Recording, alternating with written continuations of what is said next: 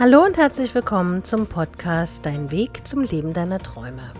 Ich bin Ariane Lehmann, dein Motivationscoach und ich freue mich, dass du heute zuhörst. In dieser Folge geht es darum, wenn das Smartphone die Beziehung beherrscht und wie du lernen kannst, deine Erwartungen runterzuschrauben und eben mit dem Smartphone so gut arbeiten kannst, dass du nicht aneckst.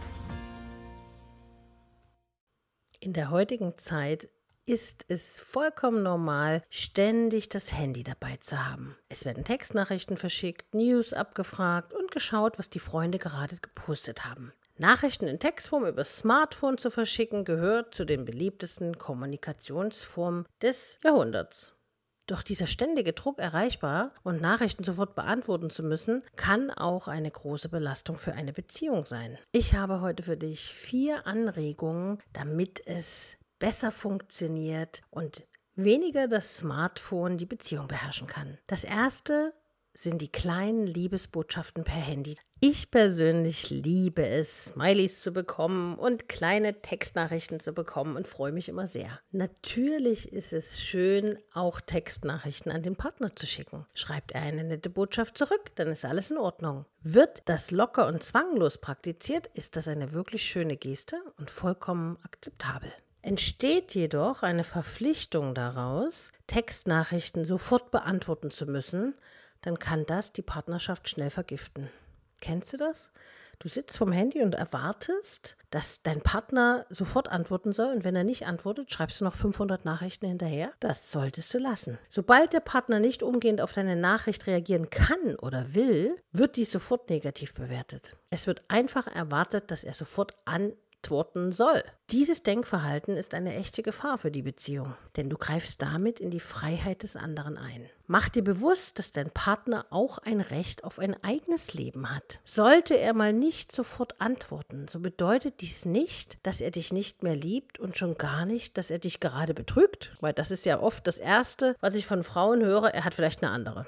Dabei will er vielleicht einfach nur mal seine Ruhe mit Kumpels abhängen, relaxen, was auch immer. Deshalb ist der zweite Punkt ganz wichtig, mäßige deine Erwartungen. Eine Beziehung bedeutet in allererster Linie Vertrauen, Liebe und Freiheit. Jeder Mensch braucht seine eigenen Freiräume. Das ist absolut normal und auch gut so. Wenn du aber darauf bestehst, dass er dir auf deine Nachrichten sofort antworten muss, engst du seine Freiheit ein. Er wird sich dann melden, wenn ihm der Sinn danach steht. Und das ist auch völlig richtig so. Liebe hat nämlich nichts mit Botschaften übers Handy zu tun. Natürlich ist es schön, zwischendurch eine Textnachricht zu bekommen, in der dir dein Partner mitteilt, dass er gerade an dich denkt oder dass er dich liebt oder was auch immer. Das schmeichelt deinem Ego ungemein und tut dir gut. Wird aus dieser netten Geste aber eine Erwartungshaltung, dann kann das die Partnerschaft sehr schnell gefährden. Dritter Punkt, und das ist ganz, ganz wichtig. Das möchte ich also all meinen Klienten in den Beratungen auch immer sehr ans Herz legen.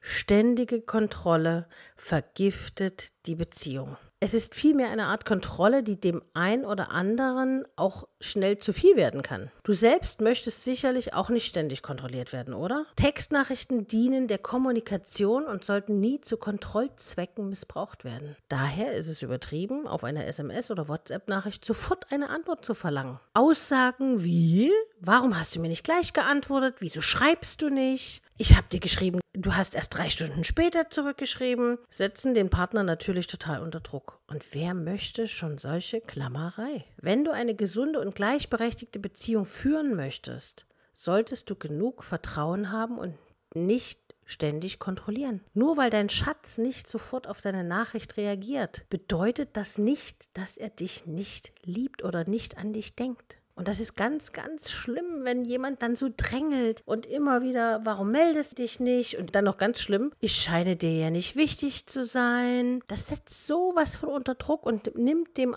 Ganzen die Leichtigkeit und bringt ganz viel Schwere. Und meistens melden sich Männer dann erst recht nicht.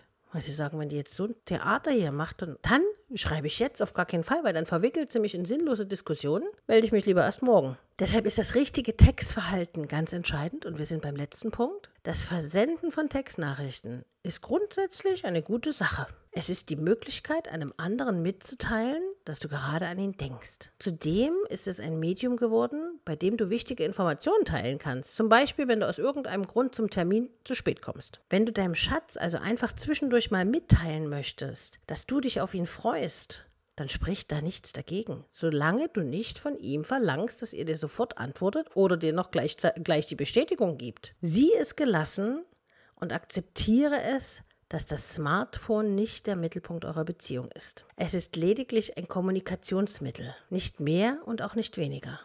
Eine funktionierende Beziehung hält es auch problemlos aus, wenn mal für ein paar Stunden oder sogar Tage keine Nachrichten verschickt werden. Auch wenn es fast schon etwas aus der Mode gekommen ist, mit einem Telefonat bist du deinem Partner viel näher als mit zehn Textnachrichten. Das ist immer zu überdenken.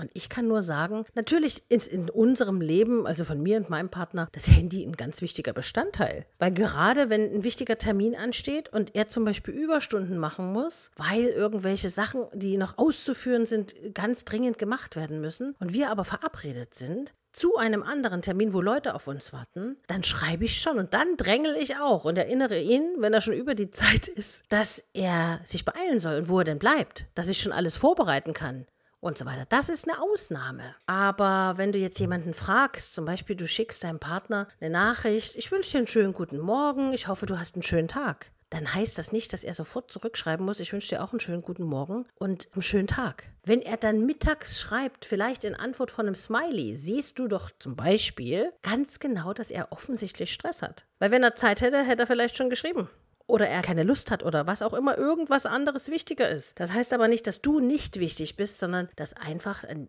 diesem Moment die Prioritäten anders gesetzt wurden.